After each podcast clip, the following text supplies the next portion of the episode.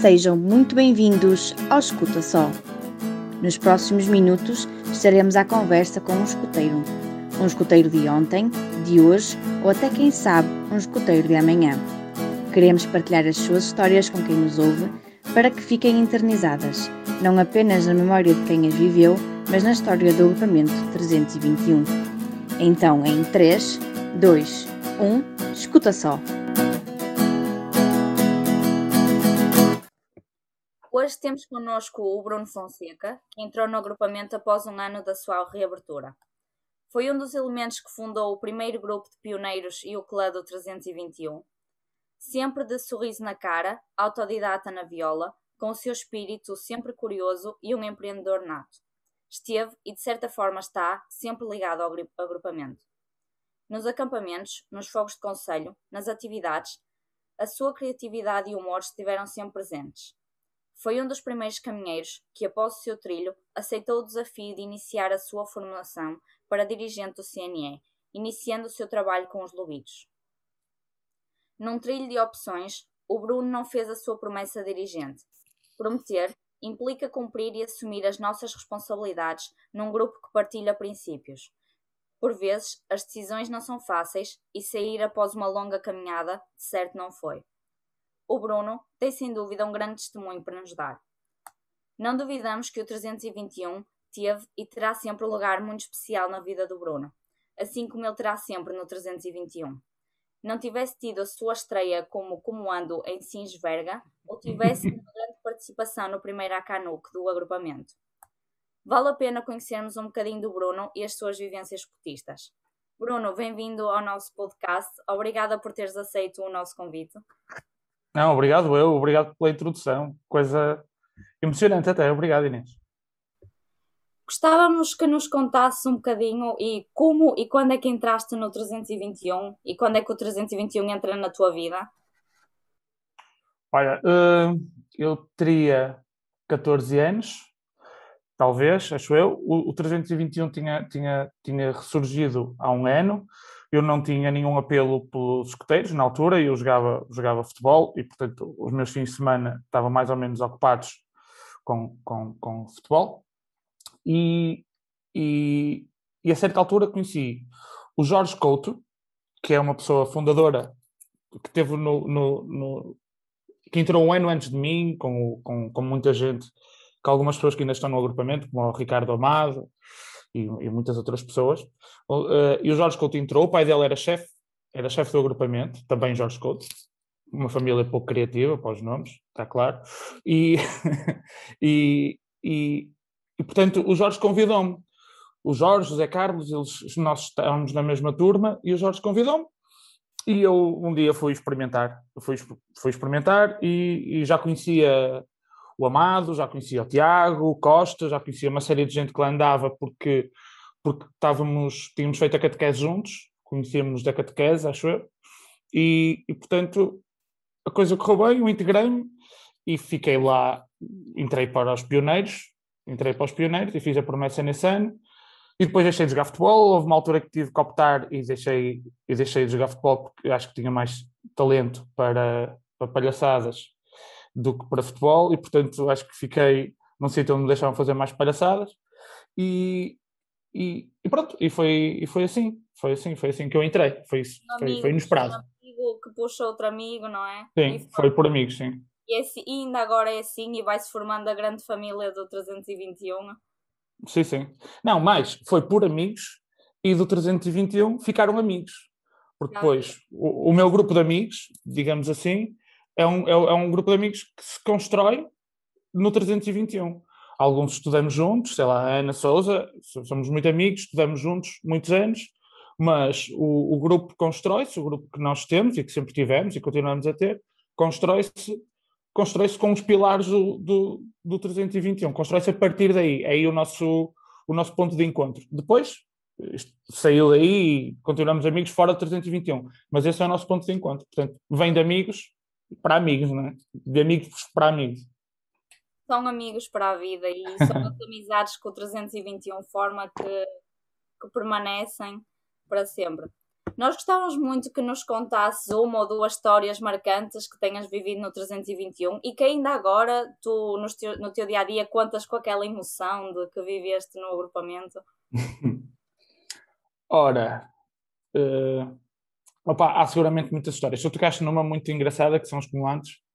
Os comandos, lá está, é uma coisa que aparece, é, é, é uma coisa do nosso grupo de amigos, mas que se mistura absolutamente com os escuteiros, porque há um, há um momento da nossa vida que é um momento, que é um momento de pioneiros, que é o, ali o período em que somos pioneiros, que é um momento muito importante para nós, pessoalmente, não é? um momento de crescimento, é um momento muito intenso, sempre muito emocionante, em que tudo é para sempre ou tudo é para nunca mais, e depois, e depois a idade, a idade torna-nos mais moldes e mais cinzentos, mas durante esse período nós somos muito preto ou branco e é tudo muito emocionante. Muito intenso. Sim, é tudo muito intenso. E, e nós estávamos juntos nesse período Opa, tivemos a ideia uh, de, fazer, de fazer uma brincadeira com os comandos em Cisverga, uh, em que, em, que isso, isso, depois extravasou para o nosso grupo de amigos, depois deixou de ser uma coisa do, dos escoteiros e, está, está, está na história do grupo de amigos. Não há grandes registros, porque isso foi tudo por VHS e, portanto, não é fácil arranjar registros disso, mas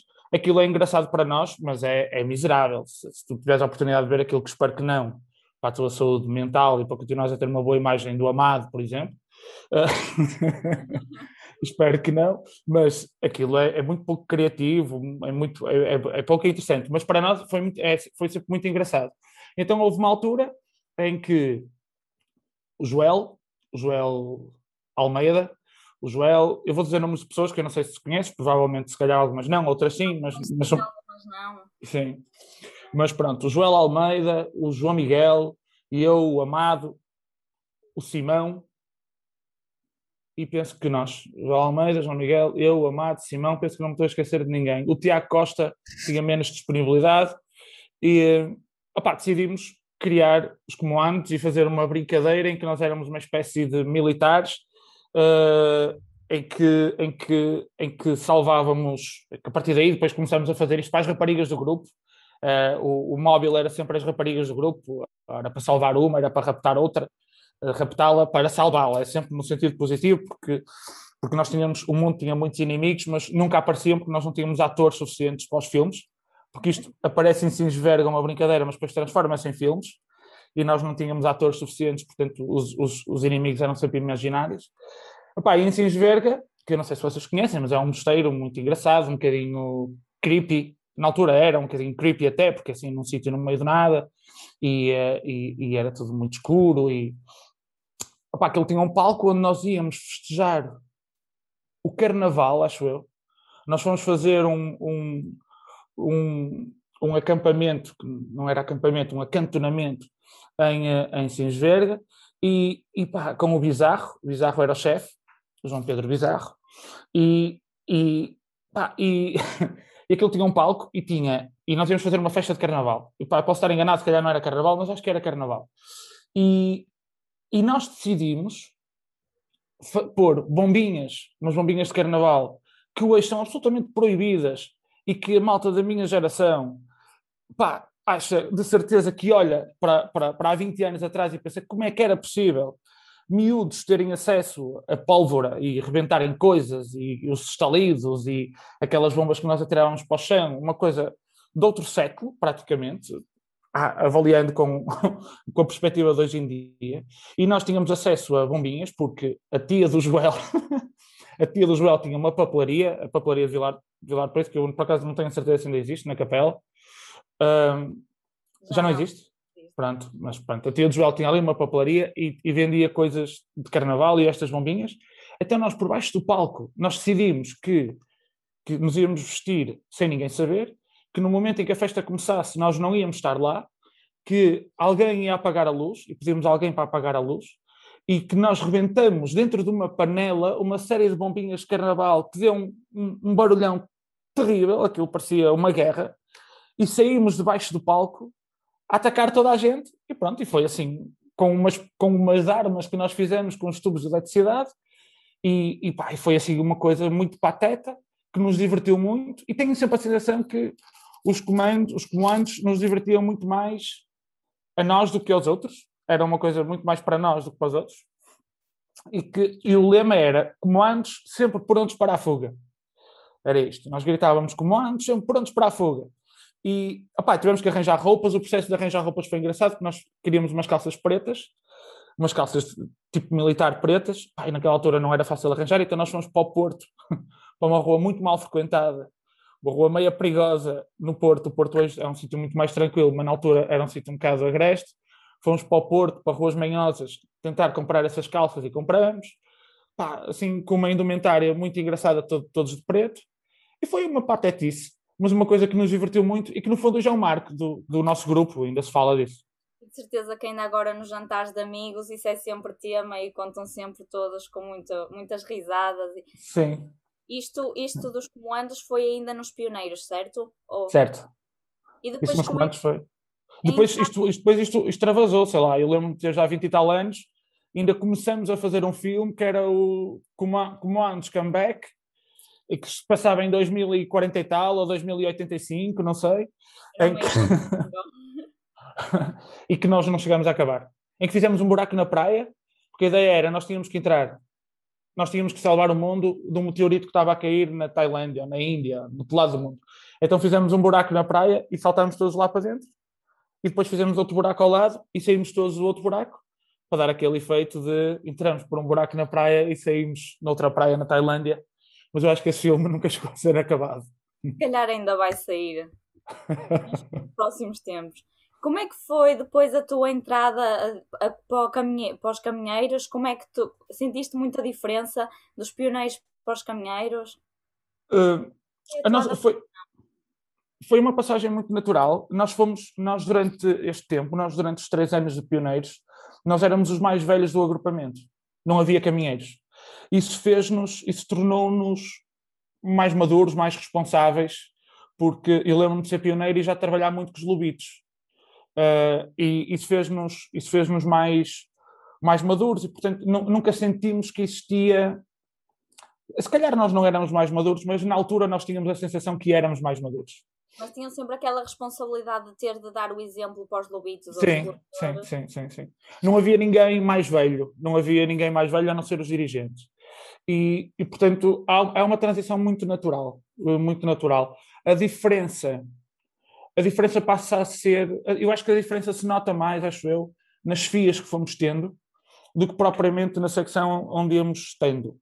Uh, sei lá, eu lembro que nos pioneiros nós tivemos dois chefes muito, muito importantes, pelo menos eu senti, senti-os como muito importantes, que foi o chefe Tadeu e o chefe Paulo. O chefe Paulo é um chefe que, deve, que, que, já, eu acho que já não está no, no agrupamento há muito tempo, que, é, que era uma pessoa que, que era uma pessoa. O chefe Paulo e o chefe Tadeu faziam uma dupla perfeita. Sabes? Era, era, era, era uma dupla perfeita. Eles eram uma dupla perfeita. O chefe Tadeu era muito mais profundo, era muito mais emocional, não, chorava muito, gostava de cantar, era muito mais grupo e palavra e, e, e espiritualidade até, mas, mas, não exagerada, mas era muito mais profundo. E o chefe Tadeu tinha uma, o chefe Paulo tinha, era grande, era muito grande e tinha uma postura meio militar. Era uma coisa, era o, era o chefe das cordas e vamos fazer as pontes e vamos caminhar e era uma coisa meio militar. E eu não sei se o, se o sentimento era geral, mas para mim isto era o mix perfeito naquela altura. Eu gostava desta. Sim. Complementavam-se um ao outro. Sim, sim, perfeitamente. Para mim era o mix perfeito porque me dava uma adrenalina da, da, do, do, da, do exercício físico e da atividade física, que era uma coisa que eu gostava muito, e vamos para o campo e, e vamos fazer acampamentos selvagens e vamos assar, fazer fogo numa fogueirinha e assar bifes dentro de, um, de qualquer coisa e era uma coisa assim muito, muito mais dura. Vamos fazer pontes e com, amarrar as cordas aqui, acolá, fazer torres. E o chefe Paulo era o chefe que alinhava nessas coisas. Mas depois o chefe do, do fogo do conselho era o chefe Tadeu. O chefe Paulo aí já estava muito mais discreto porque era uma coisa muito mais espiritual, muito mais animada. Ele era um chefe discreto, mas muito mais físico. Que falava pouco, mas lembro-me muito da gargalhada dele. Era um chefe que se ria muito mas, mas falava pouco, mas ria-se com muita vontade. Tenho saudade do chefe Paulo, por acaso. O chefe Tadeu era, era, era, era o oposto, era o oposto, e era um complemento perfeito. E, e marcaram-nos muito, marcaram-nos muito, tanto um como o outro. Também tenho muitas saudades do chefe Tadeu, espero que ele esteja bem, já há muitos anos que não o vejo. O, e marcaram-nos muito, acho eu, foram o mix perfeito naquela, naquela fase. Entretanto, entra o Bizarro, o João Pedro Bizarro, que é quem nos acompanha para os caminheiros. E, uh, o, e o Bizarro era um catedrático do escotismo, sabes? Era uma pessoa que ainda hoje é, que pode dar aulas de escotismo, podia, pode, ele pode formar uma faculdade e, e, pode personificar o que é que é um escoteiro. Uh, e, porque ele tinha as componentes todas, tinha tudo, tinha tudo que era preciso. E então ele faz essa, essa adaptação. O, o Bizarro é pouco mais velho do que nós e, portanto, e, portanto faz ali um ajuste muito, muito soft e muito, e muito moderno, sabes? Na altura nós sentimos aquilo como muito moderno, ele era muito próximo de nós. E, portanto, a proximidade que criou entre os elementos e o chefe. Sim, sim, sim, sim. Ele entendia-nos perfeitamente e nós sentimos esse acompanhamento. Uh, e, e, pronto, e portanto a passagem é muito tranquila. As atividades mudam, o bizarro começa-nos a colocar muito mais, muito mais responsabilidade, uh, responsabilidade e autonomia na definição das, das, atividades, por exemplo, que era uma coisa que nós não tínhamos, uh, não tínhamos muito. E, e, portanto a passagem é muito tranquila, não há um choque, porque, porque não há um grupo onde nós nos tínhamos que integrar. Nós continuamos a ser o grupo. E, e portanto, e, portanto, acho que devemos ser os únicos do agrupamento nesta história, nestes 25 anos, que, que, que, temos esta sensação da passagem dos pioneiros para os caminheiros, porque nada muda a não ser o lenço. Sabes? É, continuamos a ser nós. O grupo manteve-se, foi só, mudou só a cor do lenço. Sim. E, e alguma história engraçada na quarta secção que nos queiras contar? Uh, olha, eu, eu na quarta secção, pá, eu, eu, eu vou-te dizer, o meu. Eu, o, eu vou misturar isto com a minha vida, não é? Com, com o meu percurso pessoal. Eu, na quarta secção, eu, eu, quando passo para a quarta secção, começo a trabalhar. Começo a trabalhar. Com 18 anos, 17 anos, começo a trabalhar. Acabei o 12 ano, fui estudar de noite e, e, e, fui trabalhar durante o dia. Isto, isto uh, travou muito o meu progresso na, o meu progresso, a minha, a minha vivência nos caminheiros, porque, porque eu passei a ficar com, com, a, com, com disponibilidade muito reduzida. E é uma série de atividades que foram importantes para, os, para, para, para, o pessoal na altura, que eu só fui lá no último dia, vê-los a chegar a Santiago, por exemplo. Eu não, fui, não fiz o caminho de Santiago com eles, fui lá no último dia e, e vê-los a chegar. Não fui a Drave, uh, não fiz Drave uh, com eles, e portanto eu, eu nos caminheiros sou muito assíduo nas atividades e nos, e nos pequenos acampamentos, mas, mas não sou tão assíduo nas grandes atividades. Mas tenho uma história, acho engraçada, que porque as pequenas atividades nós, nós conseguimos fazê-las e, e, e, eu conseguia fazê-las e, portanto, quando íamos ao Jerez passar quatro dias, eu conseguia juntar folgas. Eu trabalhava numa loja de roupa no Gaia Shopping e conseguia juntar folgas e lá ia. E, opa, e uma vez fomos penso que também por alturas do Carnaval, acho eu. Uh, fomos para fomos para fomos para o, para o Jerez com o Bizarro e o chefe Toninho uh, que, era, que era a nossa dupla de chefes nessa altura e, e fomos para o Jerez e fizemos umas caminhadas pá, e muita palhaçada durante as caminhadas, muita chuva fizemos um acampamento selvagem e, e, e tínhamos lá isto em São João do Campo uh, lá num sítio, um acampamento selvagem, perto do parque campismo, mas selvagem. Lavávamos os dentes no riacho que passava lá.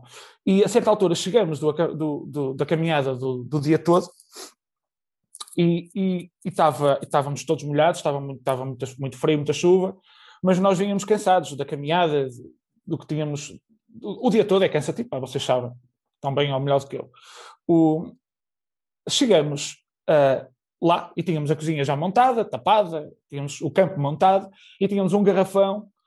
Opá, que estupidamente eu não voltei a cometer esse erro, nem, nem porque aprendi com essa, com, essa, com essa situação. Tínhamos um garrafão de água com um líquido igual à água dentro, mas queria servir para, para, para, para acender lenha, para, para, acender, para acender fogareiros, para passar um chouriço, coisas essas que, era, pá, que nós éramos caminheiros, já podíamos ficar à noite com o chefe, a beber, a beber um chá, a comer um chouriço assado, eventualmente uma cerveja. Opa, mas a Ana Sofia Souza uh, chegou com muita sede. E, pá, e há, o, aquele, há aquele ditado do ah, pá, quem vai com muita sede ao pote, às vezes, às vezes prejudica-se. E tu, quando vais com muita sede, tu pegas no, naquilo que vais beber e, e, e, e só de, demoras uns segundos a perceber que o que estás a beber não é aquilo que pensavas que ias beber. Acontece, sei lá, com leite estragado. Pá. Se bebes leite estragado, tu primeiro dás três ou quatro gols e depois é que pensas, ah, que estupidez, isto está estragado. A Ana sentiu o mesmo, mas com água ardente. Portanto, ela chega e bebe um garrafão de aguardente, não bebe todo, como é lógico, mas bebe aguardente muito sofregamente, e depois ela só, tá, sabes, aqueles, aqueles fulanos que cospem fogo, aqueles fulanos que cospem fogo nas feiras, que estão com uma tocha e cospem fogo, eles no fundo fazem o mesmo que a Ana fez, só que com uma tocha com fogo na mão. Porque a Ana, a Ana fez metade do, do, exercício. A Ana bebeu a água ardente, a água cuspiu a água ardente espetacularmente, eu tenho a ideia de ver a água ardente ainda toda no ar e a Ana a cuspila, e só faltava ali uma tocha para a Ana ser um verdadeiro dragão. E isso foi, isso foi, isso foi um, momento, um momento engraçado. Engraçado que volta e meia nos lembramos. E ficam sempre esta, estas memórias, não é? E depois é isso que nos faz rir e faz sempre, sempre que estamos juntos e voltamos a contar estas histórias. Nós Ora, tenho uma história, deixa-me deixa só dizer, tenho uma história também engraçada, que os mais antigos vão lembrar-se foi do primeiro acampamento que nós fizemos, acho que foi em Passos de Ferreira. E, e, e nós fizemos esse acampamento em Passos de Ferreira e ainda, ainda éramos pioneiros e, opa, e, e, foi tudo selvagem. Quando eu digo tudo selvagem é latrina e tudo. Latrina e tudo. Montamos uma latrina, no fundo, com um buraco no chão, fizemos um buraco no chão, tapamos com, com umas malhas para a pessoa ter alguma privacidade. e aquilo ficou muito mal amanhado, pusemos uma estrutura em, em, em, com madeira, com troncos, para a pessoa se conseguir apoiar, enquanto ia à casa de banho, e o buraco tinha alguma profundidade, naturalmente. Pá, e é épico.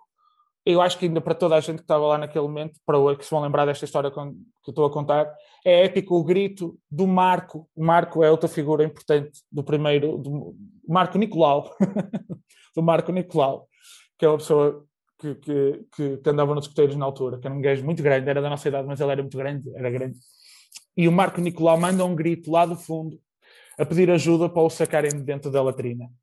Pá, absolutamente épico, absolutamente épico. O grito dele ao fundo foi muito engraçado. a que horas passa este podcast? Ah, as pessoas ouvem a hora que quiserem, não é? Sim, sim. Só para não ouvirem enquanto estão a almoçar, pode ser desagradável com esta história.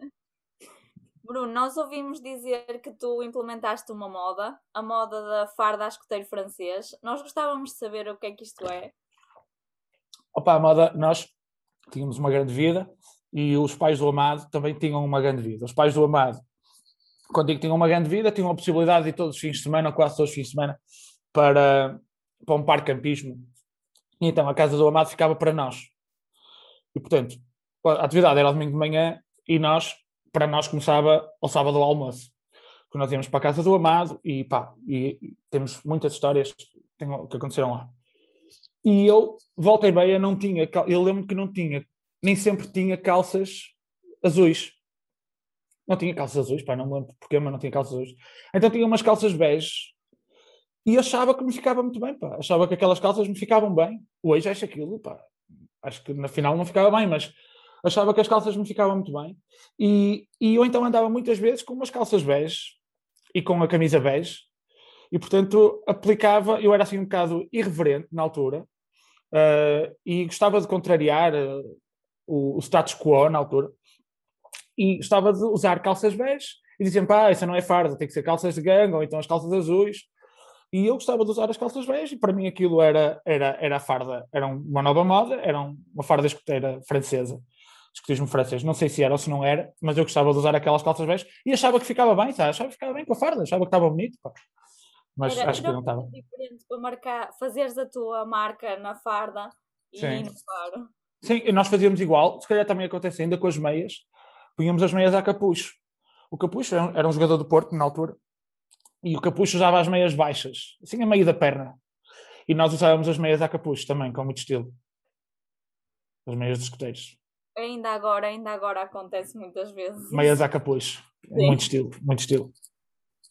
Bruno, posto todas estas histórias que nos contaste, todas as vivências, quem era o Bruno como pioneiro e como caminheiro? Opa, eu era.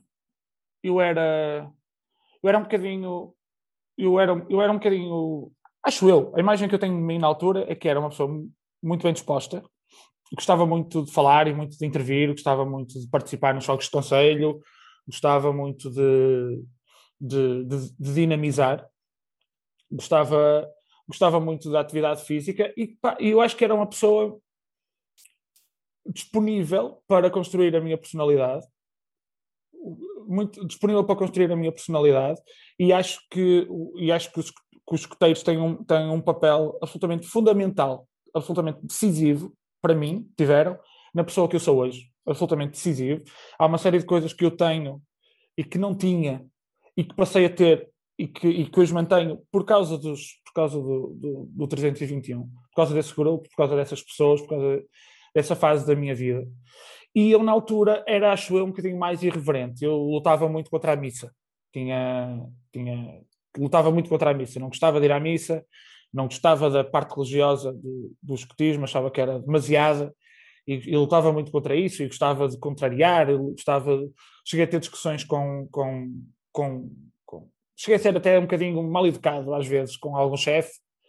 Um, hoje acho que na altura posso ter sido demasiado insolente com, com algumas pessoas. Um, e acho que era uma pessoa um bocadinho revoltada, uh, revoltada com, com a parte religiosa.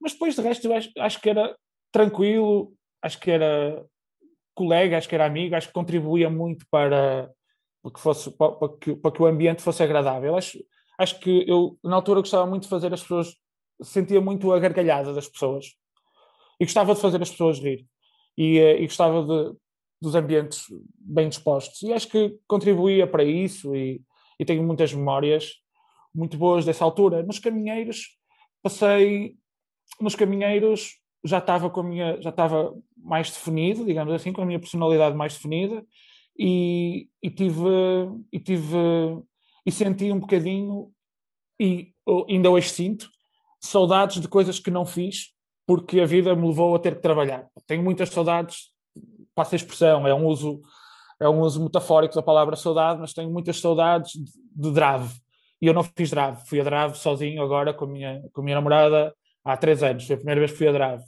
Nunca tinha, não fiz Drave, mas bebi as histórias deles todos que foram e que para quem foi muito marcante. Não fiz Santiago, já fiz Santiago várias vezes, mas não, não fiz com, com esse grupo. Fui, foi depois uma vez com os escuteiros, com o grupo de caminheiros, acompanhá-los, mas eu já não era escuteiro, uh, quando fizemos de Oriense. Uh, e portanto, isso depois marcou-me também um bocadinho, esse período nos escuteiros, em que eu não podia ir porque trabalhava Uh, isso isso marcou-me um bocadinho e hoje tenho pena, tenho pena dessas coisas que perdi. Mas, mas, mas não, não, não sofro com isso. Mas eu acho que era uma pessoa feliz, como sempre fui, e acho que era uma pessoa. E, acho que fiquei uma pessoa mais feliz, mais profunda. Acho que fiquei uma pessoa mais profunda, porque no, nos caminheiros uma coisa que me marcou muito foi o plano pessoal de vida. Então nós fazemos. E o plano pessoal de vida é uma coisa que ainda hoje me. que ainda, que ainda hoje está na parte de trás do meu cérebro, sabes? que ainda hoje eu continuo a pensar com esse mindset. Continuo a pensar no futuro com esse mindset. Que foi mesmo. o bizarro e os caminheiros. Desculpa, diz isto. E mesmo que não seja escrito esse plano pessoal de vida, está sempre presente connosco e acompanha-nos e acaba por nos dar uma orientação para a nossa vida. Sim. Bruno, como tu disseste, o escutismo influencia a nossa vida para sempre. De que forma é que o escutismo influenciou a tua vida? E ainda influencia neste momento? Opa, eu tenho para mim que. Eu para já acho uma coisa muito curiosa, uh, que eu já não estou nos escuteiros, já não, já, não, já, não, já não vivo o que vocês vivem. Tenho, tenho, tenho outra mensagem, passa a expressão, se me permitem, que é para quem ainda não é dirigente, pá, aproveitem muito, aproveitem muito, muito, muito, porque depois é bom, mas é diferente, é muito menos centrado em nós, é muito mais centrado nos outros. E, portanto, enquanto são escuteiros, aproveitem muito, porque é porque, porque depois deixa de ser assim. E, mas senti uma coisa na minha vida que é, entretanto, já trabalhei em vários sítios, já fiz muita coisa, já conheci muita gente, e, e há, há sempre, e volta a mim, conheço pessoas que foram escuteiras. E tenho a sensação que, há, que as identifico à partida, sabes?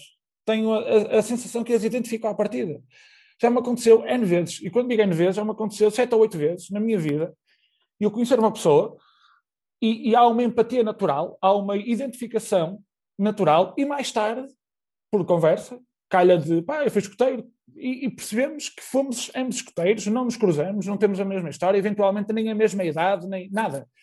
Mas há um traço, há uma espinha dorsal que eu estou perfeitamente convencido que um bom grupo de escoteiros passa uh, aos jovens que, que, uh, que, crescem lá. Estou perfeitamente convencido disso. E isso, e portanto, isso depois em adultos, ficamos de tal maneira marcados que nos continuamos a conseguir identificar com pessoas com pessoas que também foram escoteiras. eu posso dizer que tenho, tenho, para mim, uma noção. Penso muitas vezes na coisa certa a fazer penso muitas vezes na coisa certa, penso muitas vezes em ser sério, sabes? Em ser honesto, em, em, em não achar, em, em não me importar, não me, não me importo de ser o totó que não passa à frente nas filas, sabes? É o totó que não passa à frente nas filas. Se, se me derem uma medalha porque eu sou o cromo que não passa à frente nas filas, eu ponho essa medalha ao peito. Uh, porque é a coisa certa. Porque é a coisa certa. Ninguém é mais importante que ninguém Portanto, eu não tenho que passar à frente de ninguém e, portanto, não me aproveito de vantagem, tento não me aproveitar de vantagem nenhuma, tento ser um, um uma, uh, tento fazer a coisa certa, tento ser boa pessoa, tento ser boa pessoa. E, e, e, e isto em todas, em todas as coisas da minha vida, é claro que nem sempre sou, é claro que não sou perfeito, é claro que magoo pessoas e não quero, é claro que cometo erros, mas tenho na parte de trás do meu cérebro uma linha que me, que me, que me tenta sempre atirar para o lado certo da coisa, sabes? É, sei lá, posso dar um exemplo de uma coisa que me afetou muito, uma coisa pessoal que me afetou muito. Uma coisa básica, é, pouco significante, pouco significativo, que é, eu comprei esta casa onde estou neste momento com a minha, com a minha, com a minha namorada, com a minha mulher, já casamos. Uh, eu comprei esta casa onde estou neste momento há dois ou três anos. E, e comecei a ver simulações nos bancos então comecei a negociar com um banco que, em que fomos lá e eles deram-nos um bom preço, e comecei a negociar com outro banco através de um contacto de uma pessoa que eu conhecia, mas que nem era minha amiga. É, é amigo de uma pessoa que vocês também conhecem, mas, mas não era minha amiga, era só uma pessoa que eu conhecia. Era o Carlos. Uma pessoa que eu conhecia, já tinha feito umas corridas com ele, mas não éramos amigos. Pronto, e então nós começamos a negociar, eu a negociar de um lado com um banco, com o Banco Inter, e do outro lado com o Santander, onde trabalhava o Carlos. E a certa altura, o Banco Inter faz-me uma proposta que me dizem como final que não era melhor do que a proposta final do Santander. Então, eu um dia estou a ir para os, estou a ir de viagem com os amigos para os Açores, e estou nos Açores, e chego aos Açores e ligo ao Carlos a dizer, Carlos, pá, olha, o Banco Inter fez-me a proposta assim, assim, assim, pá, eu prefiro a proposta do Santander, portanto, eu agora estou nos Açores, mas eu vou ficar com a vossa proposta, pá, obrigadíssimo, e portanto eu só não formalizo ainda porque estou nos Açores, e portanto quando chegar eu mando um mail a formalizar e depois vou aí, assinamos a papelada e tá. E, e disse-lhe isto por telefone, disse-lhe isto.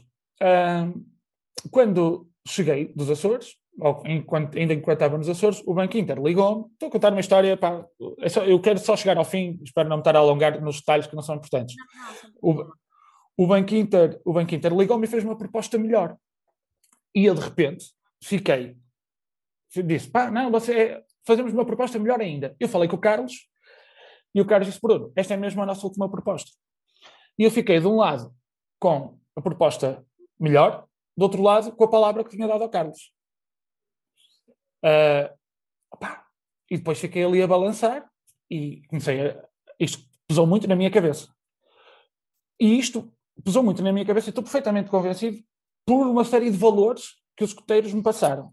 Porque a maior parte, todas as pessoas com quem eu falava e contava esta história, diziam, oh, Bruno, qual é a cena? Não, é Banco Inter. Qual é a coisa? É Banco Inter que é melhor, pá.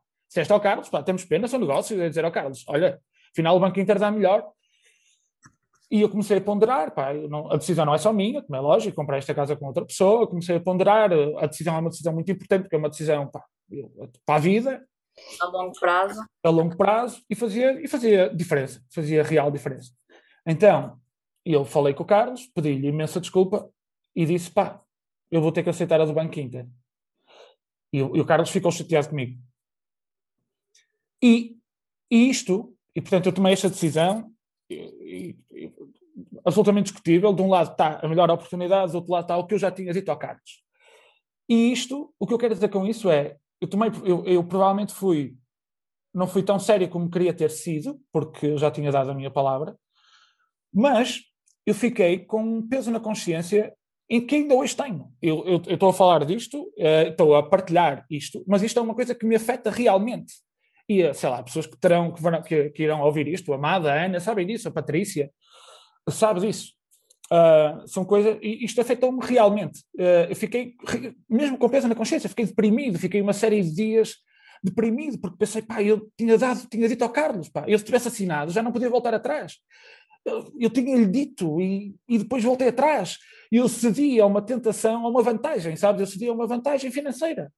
Uh, e hipotequei um bocadinho a minha palavra. Isto, eu, eu se calhar estou a dramatizar este assunto, mas isto na minha cabeça foi um drama. Isto na minha cabeça foi um drama.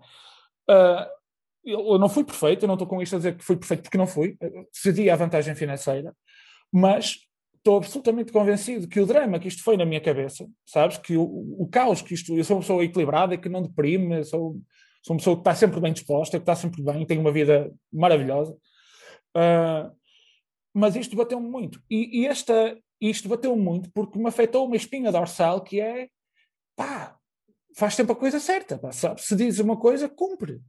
Não, não, não digas uma coisa e depois não fazes, não enganes as pessoas, não, não faças com que as pessoas desconfiem de ti. Se, tenta ser sério, tenta ser sério, tenta fazer sempre a coisa certa. E eu acho que aqui não fiz uh, a coisa certa na, na, minha relação com, com o Carlos, independentemente de ser com o Carlos ou com o Manel. Eu até podia nem conhecer o Carlos, mas mas não tenho a certeza que tenha feito a coisa certa. E este, este peso com que fiquei, que, que hoje trago, mas não, quero, não, não estou a vitimizar, como é lógico, mas este peso que trago é, é um peso de uma espinha dorsal que me foi transmitida pelos escuteiros. É um peso, é, é, é, é por isso, é, é porque os escuteiros me deram essa seriedade. Não só os escuteiros, a minha vida também, outras pessoas já passaram na minha vida, mas os escuteiros deram-me essa seriedade do ser boa pessoa, ser sério. E, e, e pronto, e, e se for sério e boa pessoa e empático, sabes? É empático. Tenta perceber o que é que os outros estão a sentir. Tenta perceber porque é que o Carlos ficou chateado. O Carlos ficou chateado porque ele já tinha dito ao chefe, chefe, temos aqui mais um negócio. E depois que dizer ao chefe, ao chefe, afinal não temos. Ele ficou chateado porque eu já tinha dito uma coisa e afinal não cumpri. Tenta calçar os sapatos do outro. E se, todo, e se as pessoas fizerem isso, pá, para além do mundo ser uma coisa melhor, porque nós vamos ser muito mais compreensivos, muito mais, hum, as pessoas são mais felizes porque, porque, toda a gente percebe que está a fazer bem e a maior parte das pessoas gosta de fazer a coisa certa. E eu, e, eu acho que os escritores me deram muito isso, de tentar ser boa pessoa. Eu tento ser boa pessoa. Eu digo isto sem, sem, sem imodéstias. Eu tento ser boa pessoa sempre. São aqueles valores que nós já levamos de casa, mas que reforçamos no escutismo e que depois acabamos por levar para a vida. E depois o nosso objetivo é sempre deixar o mundo um pouco melhor e depois, uma característica que nós notamos muito nos escuteiros e depois mesmo nas pessoas que deixam de ser escuteiros e que levam para a vida é sempre ajudar o próximo e sempre estar disposto sempre a ajudar eh, e, e se calhar vemos alguém que precisa de ajuda e até deixamos de fazer as nossas coisas só para, para ir ajudar eh, o outro. Sim, sim, e ver, e ver, e ver a alegria nisso, sabes? Uh, sentir a alegria nisso, sentir, sei lá, eu acho que eu acho que eu aprendi uma coisa não, por acaso não sei se foi nos escuteiros, ou se foi na faculdade ou na escola, que é, que é comportamento gera comportamento.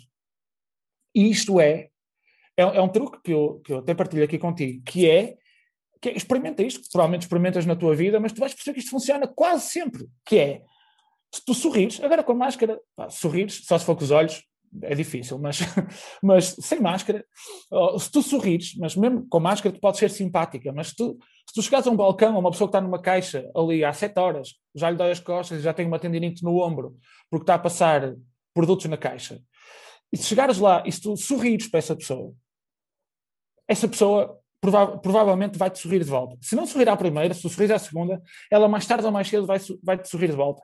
E isto faz com que a tua vida melhore muito. Eh, eu, eu nunca andei, eu nunca, eu nunca andei à porrada. Eu nunca andei à porrada. Nunca, nunca tive confrontos físicos. Não, não, não calhou, não calhou. E eu estou perfeitamente convencido, e o João Duarte, que está aqui a assistir esta conversa, conhece-me e sabe que eu sou até um bocadinho agressivo a jogar futebol, ou era, uh, um bocadinho agressivo a jogar futebol, mas nunca, nunca cheguei a ver este facto. E nem, a jogar futebol, nem em nada, em nenhum momento da vida, nunca aconteceu. Eu estou perfeitamente convencido que é porque. Eu estou perfeitamente convencido que é porque eu não me coloco nessas posições, sabes? É, uma vez disseram: epá, como é que tu nunca andaste à porrada? Eu, pá, nunca andei à porrada, nunca calhou, pá, não andei à porrada, não, não quer dizer que eu andasse a, fugir de quem me queria bater, pá, não, não, as pessoas não me querem bater, eu também não quero bater nas pessoas, é isto. Ele o gajo disse-me, mas tu nunca foste a um café? E ele disse, epá, que nos cafés, as pessoas a cafés andam à porrada? E ele, opá, eu é todas as semanas, olham para a minha namorada e blá blá, estás a olhar para onde? Parte todo! E tal, e pumba, e à porrada. E pá, isto, isto nunca, não, não me acontece, pá, eu vou a cafés, eventualmente olham para a minha namorada e eu penso, pá, está certo, ela é gira, faz sentido. E, e portanto, e a vida continua. Não, e, e, eu acho que este, esta, este, este, não só o querer ajudar os outros, mas o ser simpático com os outros, o sorrir, o, o ter uma boa palavra, isto, bate sempre, isto vem sempre de volta. Isto vem sempre de volta. Isto, em algum momento, retorna e, e, e, retorna, e retorna para, para teres uma vida boa, uma vida tranquila, uma vida. Eu não tenho pessoas com quem não falo, não tenho pessoas com quem não quero estar. A minha vida é tranquila, é normal, é, é, é boa. E eu acho que isso vem, vem um bocadinho disto, do tenta perceber os outros. E se, se os outros precisarem de ajuda, ajuda. Se não precisarem, sorri só. Pronto, e eles sorriem de volta é a forma como cada um de nós quer estar na vida e Sim. depois implica a forma como nos sentimos e se nos sentimos realizados e como é nos sentimos bem. Sim. Bruno, nós sabemos que estás de partida para Ponte Lima para iniciar o caminho de Santiago. Eh, esta paixão, como já disseste, não fizeste o caminho como escoteiro. Esta paixão, apesar de não teres feito o caminho, iniciou-se no escotismo ou foi mais tarde ao longo da tua vida? Não, foi, foi. Para já caminhar, vem, vem do escotismo. O contacto da natureza com a natureza vem do escotismo. Eu não sou uma pessoa que esteja sempre metida na natureza, mas sou uma pessoa que consigo lidar com a natureza e aprendi isso tudo com, com o escotismo e gosto de estar, não é? Uh, as caminhadas, as caminhadas vêm, vêm do escotismo de Santiago, vêm também do, do escotismo. Quem nos mostra Santiago, digamos assim, é o Bizarro. Uh, e ele acompanha um grupo, o, que eu já vos falei a Santiago, eu vou, eu vou só lá ter no fim, mas fiquei logo com muita, muita vontade, ouvi as histórias todas que eles, que eles, que eles me contaram uh, e fui ter com eles a, a, Santiago. Fiquei logo com muita vontade. E a primeira oportunidade que tive, a primeira vez que fiz foi de bicicleta. Uh, a primeira oportunidade que tive de fazer a pé, acho que a primeira vez que fiz a pé foi com os escuteiros, na verdade. Foi com os escuteiros. Não, eu já não era escuteiro, mas foi convosco. Uh, e, e, e vem absolutamente dos escuteiros. Essa paixão, essa, e, porque essa paixão, porque o que eu gosto, eu não sou, eu sou, eu não sou religioso, eu sou ateu, e, mas gosto muito de fazer Santiago, porque há uma, um momento de introspeção, que é o que eu mais gosto no caminho, é o companheirismo e a introspeção, que vem, do que vem dos escuteiros, que vem das caminhadas, em que o Bizarro nos dizia, pessoal, agora é para estar calado, vamos fazer esta caminhada pela, pela freita, é para estarmos calados, porque temos que pensar no nosso plano pessoal de vida, para percebermos quem é que queremos ser, onde, onde é que queremos, para onde é que queremos ir, em que é que nos queremos tornar, e, e portanto é para estar calados, é para pensar e, na tua vida, para pensar em ti, para pensar o que é que queres fazer, como é que podes mudar as coisas, se quiseres mudar as coisas. E, e, e essa, essa introspeção vem, vem do escutismo. E essa introspeção é o gancho para eu gostar muito de fazer Santiago. Eu, já fiz, entretanto, já fiz fiz muitos quilómetros, uh, mas, mas, mas, e já passei isto a outras pessoas. A minha namorada não foi escoteira e, e, e, e, gosta muito de fazer Santiago, é a terceira vez que ela vai fazer, fazer Santiago. E, e isto, e o que eu mais gosto mesmo é da atividade física, principalmente de bicicleta. Bicicleta é uma atividade física desportiva, na minha visão. A pé é uma atividade física em que, em que a resistência física é muito importante, tu ultrapassares a tua dor, porque vais ter dor, nem que sejas o gajo mais bem preparado. Eu lembro-me de, de, quando fizemos com o Orense e o Helder Costa, que eu acho que vocês conhecem, que, que é uma máquina, que é uma máquina, e até ele sente dor, toda a gente sente dor, porque ninguém está preparado para de repente caminhar 8 horas por dia. Mas tu, quando ultrapassas essa dor, tu, tu aprendes, não é? Tu aprendes, tu aprendes, hum, isto dói assim, a dor é esta, a sensação é esta, mas eu consigo ultrapassar isto. Eu consigo ultrapassar isto. E portanto, quando chegas a Santiago, vais muito mais realizado porque tu conseguiste ultrapassar os obstáculos.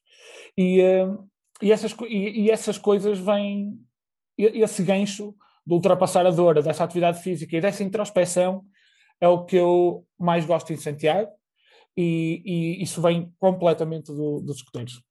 E no momento da chegada a Santiago é como se fosse aquele clique em que toda, toda a dor é esquecida e que valeu a pena. E... Sim, pá, eu, eu às vezes tenho pena de. Eu nunca, eu nunca sofri muito. nunca sofri muito. Fiz, uma vez fiz, fiz uma etapa de 52 km e fiz uma bolha. E, e, e, pronto, tive muita sorte e só fiz essa bolha. Tenho, tenho bons pés, eu acho que mais do que sapatilhas e meias. O, o, o, importante para fazer ou não bolhas são os pés, né? Eu tenho os pés feios, pá, mas bons para isto. E, e, e, e, portanto nunca sofri, nunca sofri muito, nunca sofri muito no caminho. E, e portanto a chegada a Santiago, mas, mas sofri. E portanto a chegada a Santiago é, é, é sempre há, há, sempre essa emoção. Mas, mas depois, posso, posso dizer, Inês, que eu, eu, fui, eu fui uma vez, fiz Santiago sozinho. Fui uma vez fazer o caminho de Santiago sozinho. Fiz Leão a Santiago. 360 quilómetros, acho eu. Só que ao segundo dia eu já não estava sozinho. Eu arranquei sozinho e já nem terminei essa etapa sozinho. Já não terminei, já, já conheci pessoas e, e, e já acabei com, essa, com, com três pessoas.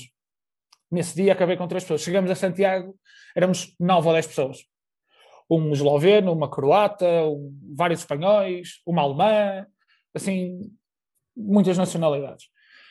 E chegamos várias pessoas. E, portanto, isto fez com que uh, eu, na verdade, nunca fiz um caminho em que eu me pudesse preocupar só com as minhas dores. Eu fiz sempre, eu fiz sempre com outras pessoas que estavam a sofrer mais do que eu.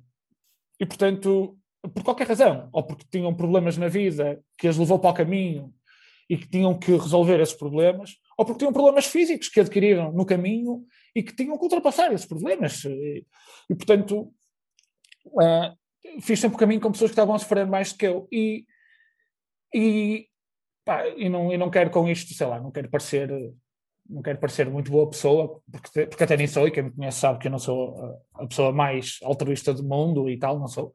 Uh, mas cheguei sempre, uh, cheguei várias vezes emocionado a Santiago, não pelas coisas que eu tinha conseguido ultrapassar, mas pelas, pelas coisas que as pessoas com quem eu fui, em cada um dos caminhos, foi conseguindo ultrapassar. e portanto, sei lá, sei lá, eu, na vez que fomos de, de Oriense convosco, epá, havia malta que estava a sofrer muito. O grupo que foi de Orense, havia malta que estava a sofrer muito. E que foram absolutamente, foram umas máquinas absolutas a caminhar com, pés, com, com os pés no estado em que tinham. Lembro da Susana, da Susana Carneiro, que sofreu, coitada, que sofreu muito.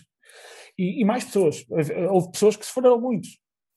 Ah, e, e, e, tu, quando vês pessoas ao teu lado que estão a fazer a mesma coisa que tu, que estão a sofrer muito mais que tu, as tuas dores não existem. Tu pensas, pá, o que é que estou aqui com que dores? Não estou aqui com dores nenhumas, eu tenho que estar ainda preparado para levar a mochila dela, porque, porque isto não é nada, eu não sinto nada, ela é que está, ela é que precisa ser, ser, ser ajudada, portanto eu não, nem sequer tenho tempo, nem, nem, nem cabeça para me queixar. E portanto, calhou, calhou, calhou sempre de, de nunca me poder focar muito nas minhas dores, enquanto fiz o caminho, e, e portanto mas chego sempre muito emocionado, gosto muito da chegada, gosto muito de ver as pessoas que chegam. E gosto muito e tento sempre uh, definir uh, a continuidade do, do meu caminho a cada chegada, porque o caminho, não é? Uma frase feita, o caminho não acaba em Santiago, o caminho começa em Santiago, e portanto tento sempre definir a continuidade de, do, do meu caminho. Nas, na, quando, quando, quando fiz bicicleta, Epá, como a bicicleta é só uma atividade física, na minha opinião, outras pessoas acharão que é outra coisa, mas na minha opinião é só atividade física, é, é a adrenalina, a velocidade, e é muito, muito, muito desgastante fisicamente. Para mim é muito pior do que ir a pé. Muito pior do que ir a pé. Já me aconteceu de chegar a Santiago e atirar a bicicleta para o chão e só querer, só querer parar, só querer parar e deitar-me e, e, pá, e pensar, pá, olha, fomos fortes, conseguimos chegar aqui. É, gosto muito dessa, dessa emoção, gosto muito, gosto muito disso. Que aquele, aquele, aquele momento da chegada é sempre muito emocionante Sim. e mesmo durante, durante o caminho a preocupação com a dor dos outros e com ajudar os outros acabamos por nos esquecer das nossas dores e as nossas dores não são nada à beira do que, do que os outros estão a sentir. Sim, sim.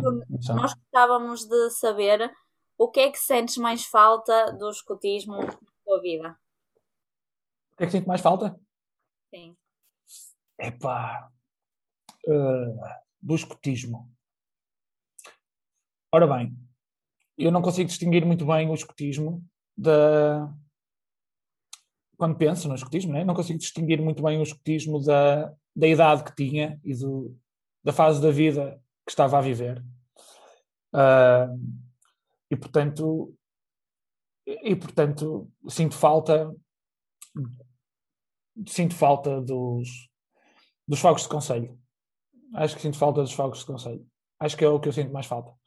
Uh, porque, porque naquela altura era tudo muito. Eu tinha ali os meus amigos, era tudo muito emocionante, sabes? Era tudo. As pessoas de quem eu gostava estavam ali. Era, eu lembro-me de sentir. Pá, vocês vão, vão perceber o que é que eu estou a dizer, que é. Eu sentia uma depressão pós-atividade, sabes? Eu, eu lembro-me de chegar a casa e ir para ir tomar um banho de banheira cheia não é porque estava sujo ou porque estava ou porque queria relaxar, era só porque não queria que me chateassem, não queria falar com ninguém, não queria que os meus pais me fizessem muitas perguntas sobre como é que foi e, gostaste, e não, pá, não quero, estou a deprimir, sabes? Estou, estou a deprimir porque aquilo acabou. Eu não queria era que tivesse acabado, sabes? Parecia que faltava algo, não é? Quando acabam as atividades é como, ui, falta algo agora, voltar a Sim. casa, aquele silêncio e... Sim. Isso acontece muito com Santiago também, sabes? É, é tu vais a Santiago, Santiago é um exercício de, de desligamento também, para mim, que é pá, não, agora o telemóvel vai na mochila, é, não há computadores, não há net, é tenta desligar. Esse, esse, quando isso acontece e tu percebes que és capaz de viver com pouca coisa que levas na mochila e, e és capaz de ser feliz assim, e que de repente até levantas a cabeça do telemóvel e percebes que o teu pescoço até, até dá, até dá, até dá para estar virado para cima, não tem que estar sempre virado para baixo, até percebes que tens músculos no pescoço e que dá, e até percebes que existe céu, e até percebes que existem pessoas à tua frente, que engraçado, olha, as pessoas, as pessoas também existem, não é? E, e isso, e quando isso acontece, tu, tu, tu, tu relativizas muito tudo à chegada, e eu, eu, eu, eu tenho saudades dessa sensação. Isso agora acontece-me numas férias de longe a longe, quando faço Santiago, sei lá, aqui há dois anos fui a Sri Lanka e, e, e, e, fiz uma viagem no Sri Lanka com a minha namorada e tentamos fazer uma viagem não como europeus, mas uma viagem um bocadinho mais dura, mais integrada. E pá, tu voltas e, e, e, relativizas tanto, tanta coisa, sabes? É, as nossas preocupações, a maior parte delas, não fazem qualquer sentido. Nós somos uns privilegiados, mas uma coisa inacreditável. Somos uns privilegiados de, de uma, uma porcentagem muito pequena de privilegiados na, na, na, história da humanidade. Eu nem digo no mundo atual, é na história da humanidade. Nós pertencemos, pertencemos a um rol de privilegiados, uma coisa absolutamente uh, insignificante, uma porcentagem muito pequena de privilegiados que existem na história do mundo e que nós, nós somos, nós, nós dois, nós, nós cinco, nós quatro que aqui estamos, somos uns privilegiados. O, e, e, portanto, eu, eu, o, as atividades faziam-me sentir isso. O fogo, o fogo de conselho era sempre muito emocionante, eu fui sempre muito, muito emocionado. Uh, e os fogos de conselho eram uma coisa muito emocionante. Eu gostava, eu acho que o que sinto mais falta do escotismo são os fogos de conselho. Acho que sim, acho que posso resumir aí. Podemos passar o dia todo na brincadeira ou em atividades super ativas, mas o fogo de conselho é aquele momento em que acalmamos, que pensamos em tudo, que agradecemos pelo dia. Sim. E é é aquele momento parece relaxante. Sim, e que sentes o calor da, da fogueira, eu continuo a gostar do calor da fogueira, do calor do fogo. Uh, sei lá, depois, sei lá, as, as, as músicas, as músicas, uh, uh, sei, sei muitas de cor ainda, volta e meia canto, nem sei porque é que sei, mas está, está, está na parte de trás do meu cérebro e volta e meia sai. Uh, e tudo isso gera uma união e essa união de grupo, essa, essa energia que sentia à volta do fogo de conselho, epá, era uma coisa que eu, eu na altura, agora sou um bocadinho mais relaxado, mas na altura era um homem, percebes? Na altura era um homem, na, na pior acessão da palavra, e portanto um homem não chora. e agora, agora continua a ser um homem, mas, mas agora choro. Mas uh, na altura era um. Ah, eu, ah, eu tenho sentimentos, mas controlados. E, porque, mas era, eu, eu fazia realmente um, um, um autocontrole muito grande porque porque eu sentia aquilo muito emocionante, a energia que sentíamos, o companheirismo, a, estamos ali todos de volta, todos de mãos dadas, todos agarrados, todos a cantar a mesma música. Epá, sentia uma, uma coisa muito forte, eu, eu gostava muito disso. Isso, isso a partir do momento em que somos adultos, mesmo que faças estas viagens, mesmo que faças estas coisas, é difícil. Depois o teu centro já não és tu e os teus amigos, já és tu e a tua família, já és tu e o teu namorado, é, é já, estás, já és tu que tens que trabalhar, tens outras obrigações, o, a, a mochila é muito mais pesada, sabes? A mochila é muito mais pesada. Quando tens 16 anos, 17, 18, a mochila é muito leve. E, e é maravilhoso, porque a mochila não pesa nada e, e a vida é só boa. E quando és adulto, a vida também é só boa, atenção. Para mim, a vida é só boa. Não quero que, tenham, que as pessoas tenham medo de ser adultas. Eu adoro ser adulto e não queria voltar a, ser, a não ser adulto. Gosto muito de ser adulto. Mas, mas é diferente. São outras coisas. E essa energia os amigos, a, a música, a, o fogo, a noite, gosto muito da noite, gosto muito do céu. Uh, um, eu acho que isso era tão muito emocionante. É o que eu sinto mais falta dos escuteiros. Acho que é isso. Ao longo da nossa conversa, disseste-nos que mantens o escutismo presente na tua vida com um simples sorriso ou pelo bom dia, não é? Por a empatia que criamos nos outros. De que forma, sem ser o sorriso, é que tu mantens o escutismo sempre presente na tua vida? Olha, eu eu acho que é eu acho que é eu acho que olha volta e meia leio o escutismo para rapazes fica aqui uma confidência aquilo é, uma, é, um livro muito antigo não é? é um livro que está até um bocadinho desatualizado. O título é desatualizado. Uh, mas volta e meia leio, o escutismo para rapazes. E e, uh, e é, e, e, a forma a forma como eu trato, sei lá, eu, eu não consigo entender, eu não consigo entender como é que se trata mal animais. Não consigo entender, não consigo entender, não consigo entender. Aqui há dias uh, passei de carro, eu tenho dois cães, que é o Freitas e a Maria Alice, passo, já agora apresento-vos, são dois cães maravilhosos. O, e aqui há dias passei na. Passei, eu e a Rita passamos na, passamos aqui num, num, jardim, um parque perto da minha casa, e estava lá um cão abandonado, pai, era um cachorro, e nós ficamos preocupados com aquilo e, e tentamos e tentamos ir buscá-lo para, para tentar encontrar uma solução. Pá, não queríamos ficar com mais um cão, mas, mas queríamos encontrar uma solução. O cão podia ser atropelado, tivemos essa preocupação. E eu não sou a pessoa mais preocupada do mundo, não sou nenhum tolinho dos animais, mas, mas mas fiquei preocupado e fomos lá. E tentamos chamá-lo. E o cão tinha um medo. O cão era cachorro. Não era um cão adulto, não tinha uma história de vida muito longa e, portanto, já passou por muito. Não. Provavelmente já passou por muito, mas tinha uma história de vida curta. E o cão, eu não consegui tocar no cão, sabes? Não consegui tocar no cão. Eu dei-lhe comida, tinha um chouriço no carro. Tinha um chouriço no carro, ando sempre com um chouriço no carro. Estou a brincar. Não ando, mas. mas naquele dia tinha um chouriço no carro tinha vindo de casa dos meus pais, os meus pais dão-me sempre enchidos, não sei porquê, e o enchido que me deram a minha mãe nesse caso foi um chouriço, muito bom, e tinha um chouriço no carro, e pá, sacamos do chouriço, abri o chouriço e comecei a dar chouriço ao cão. E, e, comecei a tirar cada vez para mais próximo de mim, para ele se aproximar de mim. E, e a certa altura ele já estava perto de mim, mas nunca consegui fazer, e estive lá há algum tempo, nunca consegui fazer com que ele comesse na minha mão, sabes? Nunca lhe consegui tocar. E ele comia perto de mim, mas se eu mexesse qualquer parte do meu corpo assim de uma forma muito pouco controlada, ou, ou tinha que ser uma forma um bocadinho descontrolada, não podia mexer normalmente, ele fugia 10 metros.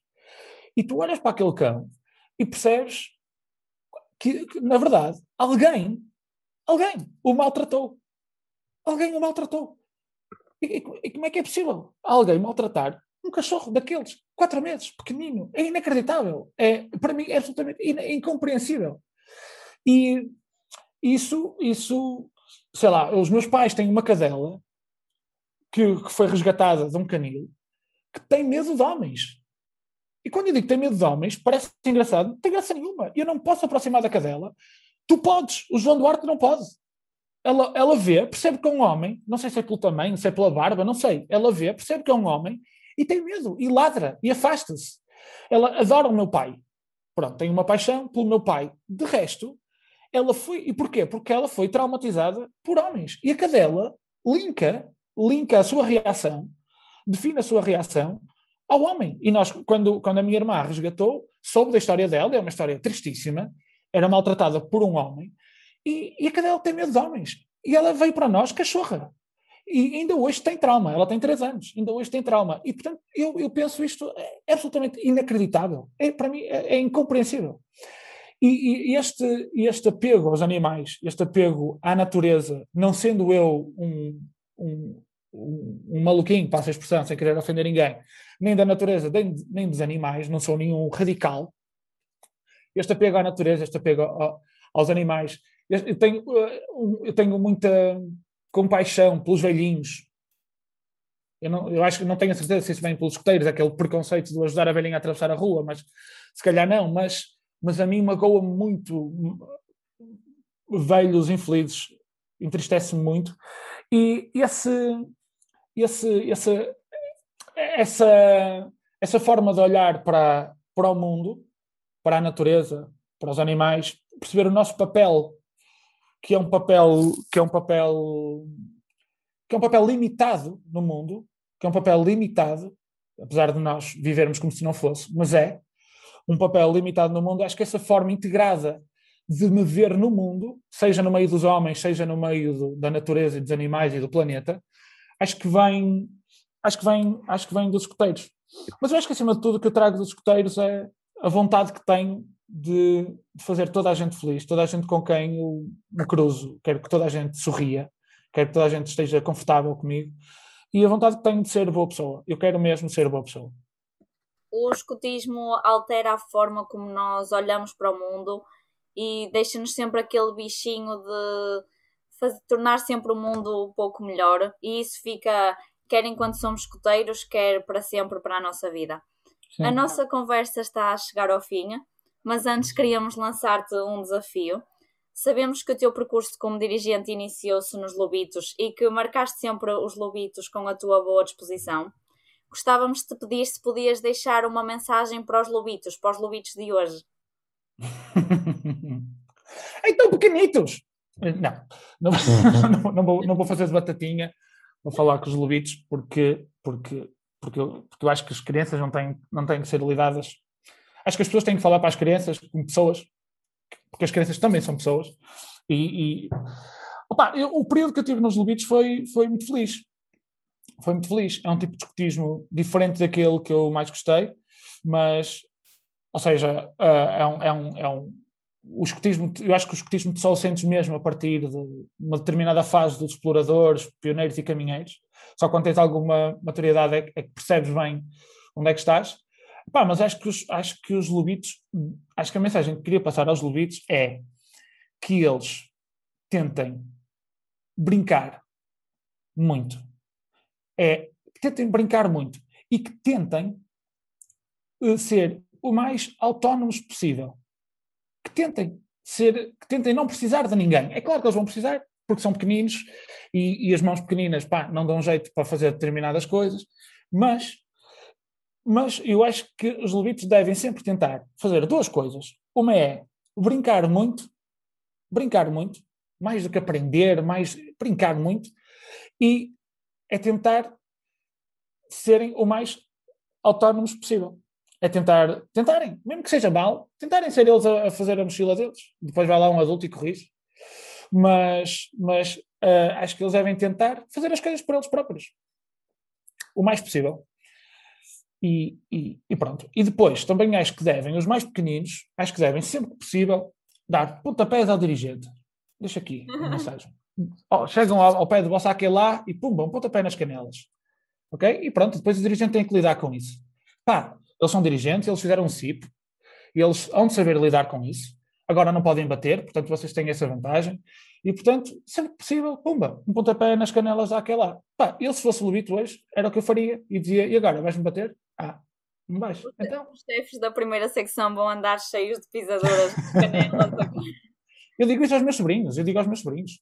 Não são meus filhos, eu posso deseducá-los. É um problema dos pais. Portanto, eu digo, pá, mandem no biqueiro. E, e, pronto, e depois os pais lidam com isso. E, portanto, passa a mesma mensagem, acho que, é, acho que é uma forma, até dos dirigentes, perceberem que têm skills para lidarem com todas as situações. Bruno, muito obrigada por este momento, muito obrigada por teres aceito o nosso convite, foi muito bom. Obrigada. Opa, eu, eu é que agradeço, agradeço muito o, convite, uh, gostei muito de participar, queria, pá, a, a, a, vossa, a, vossa, a vossa ideia de festejar, a vossa ideia, não só dos caminheiros, mas do agrupamento, é muito, muito criativa. A, coisa que vocês estão a fazer para festejar os 25 anos, o terem-se lembrado dos 25 anos e definir isso como uma, como uma efeméride, é, é muito, muito, muito, muito criativa e muito engraçada, muito, muito evoluída. Eu acho que vocês, eu sigo isso pelo, pelo Facebook e pelas conversas que vou tendo com, com, com a malta que ainda anda nos escuteiros, eu acho que vocês fazem, fazem as coisas muito bem feitas. E quando digo muito bem feitas, é até com bom aspecto, sabes? Vocês comunicam bem. Eu sei que o, que o, que o Pedro Coutinho tem jeito para o desenho e faz logótipos muito giros, isso é uma vantagem, mas vocês passam a, a ter definido uma, um, um padrão estético até, de comunicação, de como chegar, de como fazer, que vos prepara não só como pessoas, mas como profissionais. Vocês vão e até como alunos, vocês vão estar um passo à frente da maior parte, da maior parte das outras pessoas e vão poder fazê-las crescer com noções que vocês trazem daí vocês fazem isso sempre muito bem. Acho que vocês estão, estão muito, muito evoluídos, são muito melhores do que, do que nós éramos no nosso tempo, incomparavelmente melhores. Também tem outros meios, porque fazer vídeos em VHS, desafio qualquer um. E juntar música com cassete e um cabo não sei o quê, desafio qualquer um. Mas, mas mas pá, parabéns pelo que vocês estão a fazer, pela, parabéns pela forma como estão a levar o agrupamento, porque depois há este sentimento que é, eu já não estou no 321 há, há alguns anos, epá, mas, mas sinto uma gratidão muito grande por saber que vocês ainda, ainda, ainda levam, por saber que vocês ainda levam, sabes? É, eu não pago cotas, eu não tenho nada a ver, eu não vou lá, eu não, não faço nada, mas, mas por saber que vocês estão a fazer isso certo, eu, e estão a fazer isso bem e continuam a fazer crescer o 321 e a, e a formar bons cidadãos, uh, e eu acho que vocês, sinto, sinto gratidão por isso. Queria até aproveitar para vos agradecer, porque eu sinto-me 321, e quando falo com alguém digo que fui escuteiro, digo, pá, sou do 321, uh, ah, e queria, queria agradecer-vos por isso, pela forma que vocês estão a fazer isso. Pá. Muito obrigado pelo convite, muito obrigado por isto que vocês estão a fazer. E és sempre bem-vindo no 321, sempre que quiseres aparecer, estás à vontade. Opa, eu evito, porque tratar o chefe de agrupamento por o Guito é uma falta de respeito. E eu não consigo tratá-lo de outra maneira, não vou agora tratá-lo por U como se ele fosse um adulto, nem pensar, vou tratá-lo sempre por o Guito. E portanto não, tenho muito. Não tem problema, porque nós também tratamos o chefe de agrupamento por o Guito. Ei, vai, isso é um escândalo. Eu nem sei como é que os vossos pais vos deixam participar nesse agrupamento. Um escândalo. Muito obrigada, Bruno. Obrigado eu, obrigado eu. Até à próxima, obrigado.